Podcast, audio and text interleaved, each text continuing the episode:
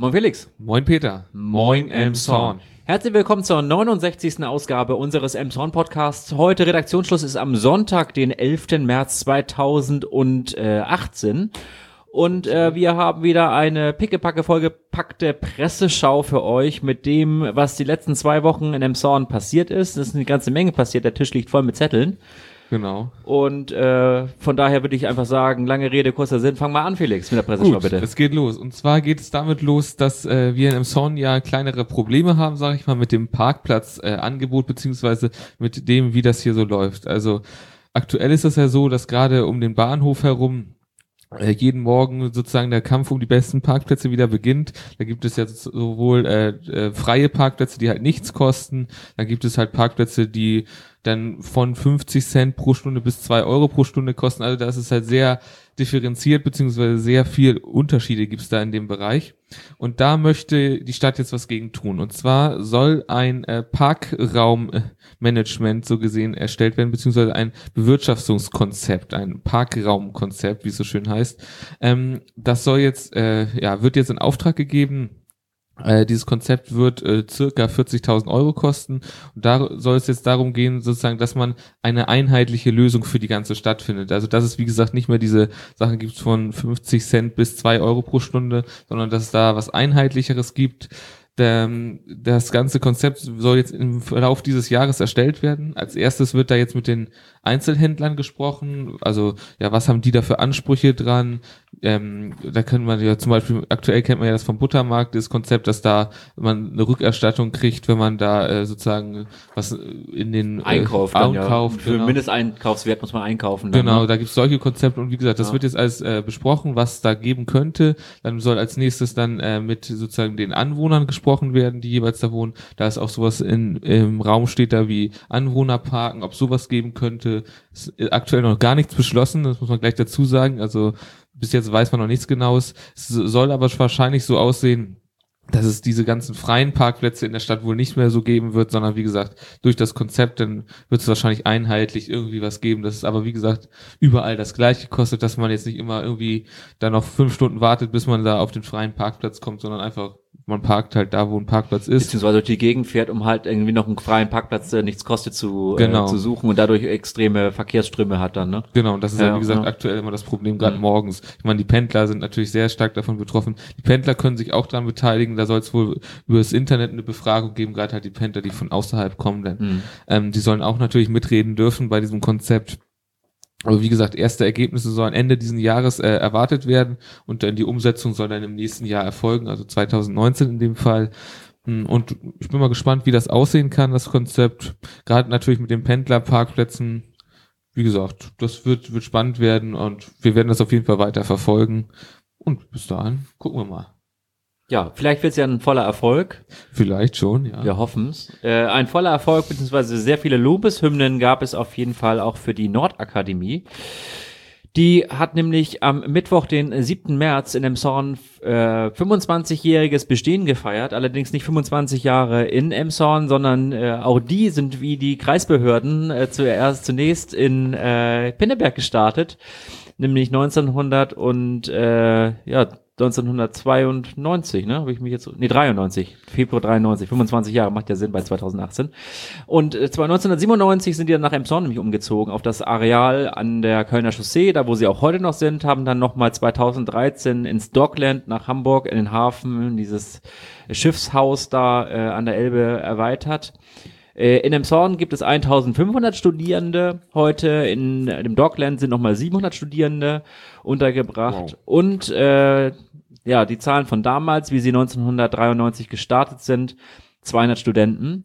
Äh, an dem Mittwoch, den 7. März, war auch äh, Ministerpräsident Daniel Günther hier in Emshorn zugegen und er hat äh, eine Festrede äh, hier gehalten und da halt nochmal die bemerkenswerte Erfolgsgeschichte halt, äh, ja, dargelegt. Es ist im Übrigen äh, eine der größten privaten Hochschulen Deutschlands und äh, wir hatten ja vor einiger Zeit schon mal äh, einen Bericht gehabt, dass sie auch sehr erfolgreich ist, also auch sehr angesehen ist von ihren Abschlüssen hier. Mhm. Okay, wenn Günther es jetzt lange gemacht hat, dann sagen wir es jetzt mal kurz in einer kleinen neuen Rubrik kurz gesagt ist und äh, ja, fang noch mal ganz kurz an einfach. Äh, ja, wir haben ein Jahr lang die Stadtmarke super im Normalen im Zorn jetzt. Und oh. die Holsteiner haben damit getitelt, dass äh, das vielleicht jetzt eine Erfolg, nach dem Spott jetzt die Ernte erfolgt. Wer weiß, wir werden es sehen. Des Weiteren hier auch nochmal ein kleines Update und zwar geht es um die Warnanlage äh, über der Eisenbahnbrücke. Die ist aus SHZ entnommen. Diese soll voraussichtlich 72.000 Euro kosten. Ja, und äh, der Abschlussbericht der Bundespolizei liegt jetzt äh, vor und es äh, hat sich bewahrheitet, das ist wirklich das falsche Gleis durch den äh, Fahrdienstleister damals äh, gestellt worden, worauf es dann jetzt zu diesem zu, zur Zugentgleisung kam. Okay. Man erinnert sich. Des Weiteren gibt es äh, neuere, ich sag mal, Besucherrekorde. Die Frequenz in der Innenstadt hat sich deutlich erhöht im Jahr 2017. Dieses wurde vor allen Dingen an den verkaufsoffenen Sonntagen gemessen, diese Zahlen. Und ich habe noch was Neues vom Jugendhaus das äh, ist ja äh, ähm, im August 2017 äh, ja, war ja Brandstiftung da. Nach wie vor haben sie den äh, Täter oder die Täterin nicht ähm, äh, äh, finden oder überführen können. Und jetzt sind die Kosten für diese ganzen Sanierungsmaßnahmen wohl relativ klar. Es sind 300.000 Euro, die der Spaß kostet. Allerdings ein Drittel dessen wird durch die Versicherung getragen die halt für, den, für Schäden auch aufkommt. Und äh, die 300.000 Euro, so wie ich das jetzt hier, äh, geht nicht ganz klar aus dem Bericht der Emsonner Nachrichten heraus. Allerdings gehe ich mal davon aus, dass in diesen 300.000 Euro auch äh, Sanierungsmaßnahmen enthalten sind, die ohnehin schon geplant sind oder ge geplant waren, die jetzt vorgezogen wurden. Unter anderem sollte nämlich in diesem Jahr auch ein neues Dach auf das Jugendhaus drauf. Die haben bislang ein Flachdach und man kennt das in dem Song ja mit Flachdächern. Oh ja, altes Thema. Und äh, deswegen hat, äh, wird, wird da jetzt in diesem Zuge auch gleich noch das Dach erneuert und äh, auch saniert, Wärme saniert, dass man da Energiekosten spart. Das Dach bekommt eine Neigung und ja, äh, hoffen wir mal, dass die Witterung äh, mitspielt, dass das Jugendhaus zeitnah wieder eröffnet werden kann. Das hoffen wir auf jeden Fall. Weiter zu Häusern und zwar geht es jetzt um Vonovia. Vonova haben wir öfter schon jetzt äh, sozusagen äh, teilweise dabei gehabt. Es ging ja da immer um die Häuser, ähm, dass die immer sehr viele Probleme haben. Der Konzern Vonovia hatte dieses Jahr äh, oder das vergangene Jahr wohl ein sehr erfolgreiches Jahr. Die haben auf jeden Fall Rekordumsätze erzielt. Das äh, lag laut Vonovia nicht daran, dass sie jetzt irgendwie drastisch die Mieten erhoben haben, sondern eher daran, dass sie äh, Zusatzleistungen verkaufen konnten. Da wurde erwähnt sozusagen, dass man neue Küchen oder sowas verkauft hat oder Sicherheitstüren oder dass man zum Beispiel bei den äh, bei der Finanzierung effizienter wurde in der Finanzierung wie gesagt, das, das zweifeln andere natürlich an, weil ich meine, mit den Mietsteigerungen, die haben sie ja auf jeden Fall auch. Das äh, sieht man vor allen Dingen in Pinneberg wohl, dass da ja, obwohl wohl wenig an den Häusern gemacht wurde, laut Bewohnern, ähm, da äh, Mieterhöhungen stattgefunden haben. Ich meine, in Emshorn hat man ja auch immer wieder Probleme gehabt, äh, sage ich mal, in den Häusern. Da ja, Beethovenstraße. Ne? Genau, da haben wir ja schon öfter jetzt drüber berichtet. Noch ein, zwei kurze Zahlen zu Vonovia. Aktuell haben sie im ganzen Bundesgebiet 347.000 Wohneinheiten, was eine ganze Menge ist. Davon 19.000 in Schleswig-Holstein. Es könnten allerdings nächstes Jahr oder im Verlauf diesen Jahres ähm, schon äh, deutlich mehr Wohneinheiten hier in Emshorn werden, weil sie gerade dabei sind, äh, eine österreichische Immobilienfirma zu übernehmen. Und es könnten dann äh, 36 Wohneinheiten in Emshorn, äh, 36.000 Wohneinheiten in Schleswig-Holstein werden. Also äh, Vonovia ist weiter auf dem Wachstumskurs, was das angeht. Man kann nur hoffen, dass sie sich etwas mehr um ihre Mieter kümmern mittlerweile. Ist zwar jetzt nicht unbedingt abzusehen aktuell, aber sie sagen immer, die Lippenbekenntnisse gibt es, es soll besser werden. Ja, immerhin. Besser werden tut's hoffentlich auch mit äh, einer neuen Stelle, die möglicherweise geschaffen wird, nämlich ein zweiter Stadtrat für Städte für zwischen 40 und 60.000 äh, Einwohnern ist es so, dass in der Gemeindeverordnung ähm, festgehalten ist, dass tatsächlich bis zu zwei Stadträte eine Stadt haben darf, die kreisangehörig ist. Und das möchte der Stadt Emshorn jetzt auch ähm, ja, anstreben. Hintergrund ist der Stadtumbau, der einfach sehr viel äh, Personal benötigt. Äh, Silke Faber, das ist die Amtsleiterin für Stadtumbau, die ist ja vor einiger Zeit äh, nach Hamburg gewechselt und äh, die Stelle ist bislang unbesetzt und jetzt überlegt man halt, ob man diese Stelle, äh, das Amt für Stadtentwicklung jetzt zurückstuft. Das würde halt auch Personalkosten einsparen und im Gegenzuge halt dann einen zweiten Stadtrat ähm, ja, wählen lässt. Der wird nämlich durch die Stadtverordnung, Stadtverordnetenkollegium gewählt und für sechs Jahre ist er dann bestimmt. Und äh, die Stadt erhofft sich damit äh, mehr Effizienz und äh, ja schneller äh, zu reagieren und halt so eine Bündelung halt zu haben, weil der Stadtumbau, wir hatten ja vor einiger Zeit schon mal berichtet, dass es da wohl auch im Rathaus wohl auch Unfrieden gibt, weil äh, sich vieles sehr, sehr in die Länge zieht. Okay. Ist, ja, ma- ist ja auch wirklich ein Mammutprojekt. Das Diese Meldung aus den Emsonner Nachrichten. Gut, ich habe hier auch gleich was aus den Emsonner Nachrichten nochmal und geht, zwar geht es da um die Flunkyball-WM. Da gab es ja vergangenen Jahr eher Probleme, sage ich mal, ähm, mit dem Müll und so. Da war ja ziemlich viel äh, Turbulenzen und jetzt hat die Stadt äh, einen Forderungskatalog sozusagen schon, kann man sagen, erstellt, ähm, der sozusagen den die Veranstalter erfüllen müssen. Darin steht unter anderem dass das äh, Gebiet äh, eingezäunt sein muss, dass es auf den Festwiesen des Steindammparks stattfinden muss, ähm, dass äh, Sicherheitspersonal für Ordnung sorgen muss und dass die Ordnung, äh, die Organisatoren haften müssen. Äh, da haben die Organisatoren ja schon gesagt, dass das sehr schwierig für die wird, das zu erfüllen, beziehungsweise so gut wie unmöglich. Auf jeden Fall mit dem aktuellen Budget. Es ist, bis jetzt ist es ja so, die Veranstaltung, dass sie, ich glaube, nur von den ähm, Anmeldungsgebühren, die 15 Euro pro Team betragen, äh, sich finanzieren. Ähm, und den, der Rest wird gespendet. Das ist jetzt wohl nicht mehr möglich. Jetzt sind sie gerade dabei, ähm, Sponsoren zu suchen, beziehungsweise mit welchen zu verhandeln. Und ähm, jetzt versuchen sie halt, dieses Event noch äh, auf die Beine zu stellen, sind aber jetzt nicht super zuversichtlich, will ich mal sagen, dass das was wird, weil unter den Voraussetzungen wird es sehr schwer werden, die Flunkyball-WM äh, ja, sozusagen auszutragen. Wir werden mal weiter gucken, ob das was wird. Und wenn ja, berichten wir. Ja, berichten tun wir auch von einer Veranstaltung, die ansteht. Äh, nach den Holsteiner, äh, nach der Holsteiner ist es nämlich so, dass das Torhaus in diesem Jahr 100 Jahre alt wird. Es ist ähm, ja auch ein prägnantes Gebäude in Stadt, im Stadtbild, äh, das äh, auch schon zweimal fast abgerissen worden wäre, nämlich einmal 1938 und nochmal 1977. Da wollten sie mal eine Berufsschule bauen auf dem Gelände. Und ähm, ja, es hat verschiedenen Diensten, äh, äh, verschiedene Dienste äh, geleistet in der, in der Stadtgeschichte. Unter anderem war es mal Sitz der Stadtbücherei, es war mal ein Haus, in dem Obdachlose untergebracht waren. Und ähm, ja, heute ist es Ansatz äh, für die, äh, ist da die Tourismusagentur ansässig und halt viele Kunstausstellungen sind da. Und eine neue Kunstausstellung wird dann da auch am 23. Juni eröffnen. Da hat nämlich äh, ein Fotograf und Redakteur, ähm, ein ehemaliger Fotograf und Redakteur, dann eine Bilderausstellung zu dem Gebäude. Und man wird dann da am- auf Kaffee und Kuchen zwischen 11 und 14 Uhr wahrscheinlich eingeladen werden. Also ist noch nicht alles ganz äh, in Stein gemeißelt, da der genaue Ablauf äh, kommt dann noch. Man kann sich da auch noch beteiligen, wenn man sich da, äh, wenn man da ein bisschen einbringen möchte, wenn man da irgendwelche äh, Geschichten oder äh, Verbindung mit dem Haus hat, kann man sich dabei Rita Schliemann äh, im, in der Stadt melden und sich da auch an den Planungen beteiligen. Ja. Okay. Dann habe ich hier noch ein kleines, ich sag mal, Porträt aus, das wir auf der Welt gefunden haben, also Zeitung der Welt. Ähm, und zwar geht's da um Friederike Driftmann. Äh, das ist die äh, Tochter vom äh, 2016 verstorbenen äh, Hans-Heinrich äh, Driftmann. Das ist der die, derjenige, der äh, die Firma Peter Köln für 30, fast 30 Jahre äh, sozusagen geführt hat.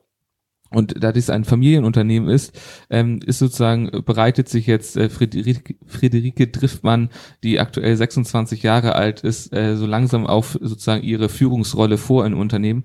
Aktuell wird das äh, Unternehmen ja von Christian von Bötticher äh, betreut, so gesehen, der ist jetzt nicht aus der Familie, ähm, aber da sozusagen äh, Friederike Driftmann noch etwas jünger ist, sozusagen, wird sie jetzt so langsam sozusagen an dieses, an dieses Unternehmen rangeführt und hat auch äh, großen Respekt davor vor der Verantwortung, die ein solches großes Unternehmen hat oder die Führung, die sowas ähm, bedarf.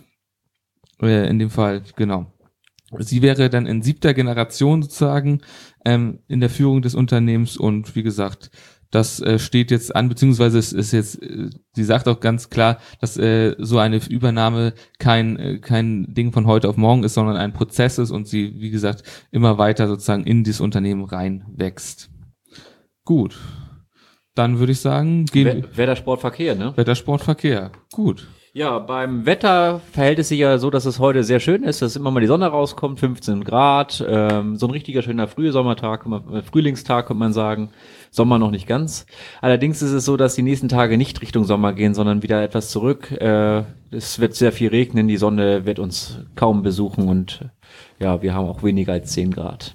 Okay, dann haben wir hier im Sport, haben wir mal wieder den Schachclub und zwar da das Jugendteam, das steht kurz vor dem Verbandsliga-Aufstieg, hat jetzt das vorletzte Spiel, hat das erste Team wohlgemerkt, 4 zu 0 gegen den äh, SV Hademarschen 2 gewonnen. Da, die zweite Mannschaft musste leider seine Niederlage äh, sozusagen, ja, überwinden, will ich mal sagen, mit einem 1 zu 3. Ähm, aber auch das ist äh, verkraftbar und aktuell sieht es sehr gut aus, dass sie sozusagen im letzten Spiel äh, auch noch äh, sozusagen genug Punkte erlangen würden, dass sie den Aufstieg schaffen. Ja, äh, Verkehrsmeldung haben wir eine, äh, ja, schon mal eine Ankündigung, nämlich, dass am 21. und 22. März zwischen 9 und 16 Uhr die Captain Jürsbrücke aufgrund von Wartung äh, gesperrt ist. Äh, und äh, es wird, äh, zeichnet sich auch ab, dass vom 7. und 8. und 13. April allerdings erst äh, am Wochenende die äh, Hafenspranger nochmal wieder gesperrt ist. Die Wartung steht an. Oh, mal wieder wird gewartet bei der Ja. Wartung.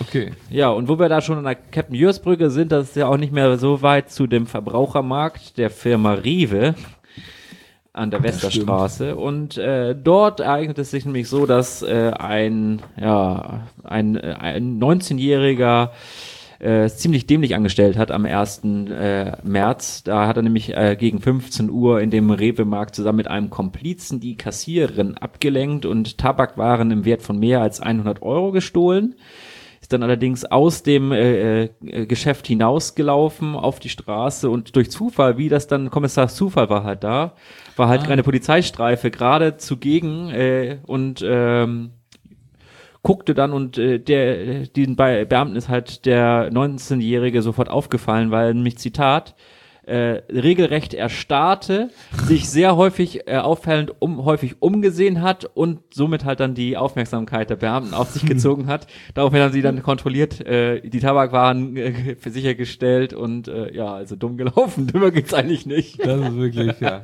Was lernen wir daraus? Verbrechen lohnt sich Ja. nicht.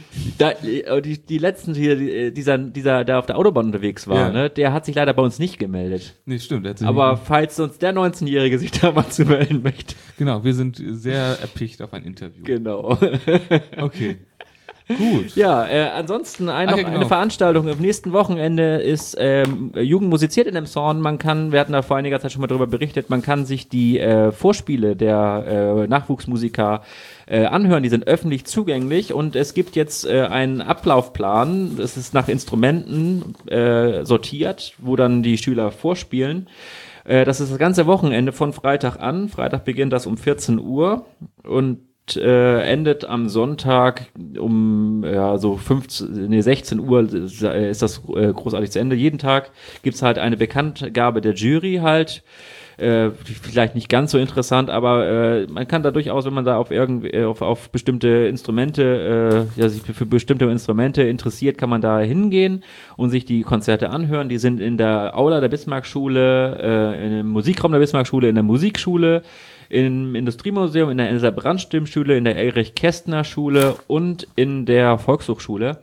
Und ähm, das ist immer dann so eine gute Stunde pro Instrument, kann man sagen, wo dann verschiedene dann vorspielen und es geht halt wirklich über alle Instrumente, die man sich so vorstellen kann, die dann da halt, äh, ja, darum äh, äh, äh, wettspielen, wer äh, die Jury da begeistert, um dann Förderung zu erhalten, beziehungsweise in Bundesebene weiter zu, in die nächste Runde zu ziehen.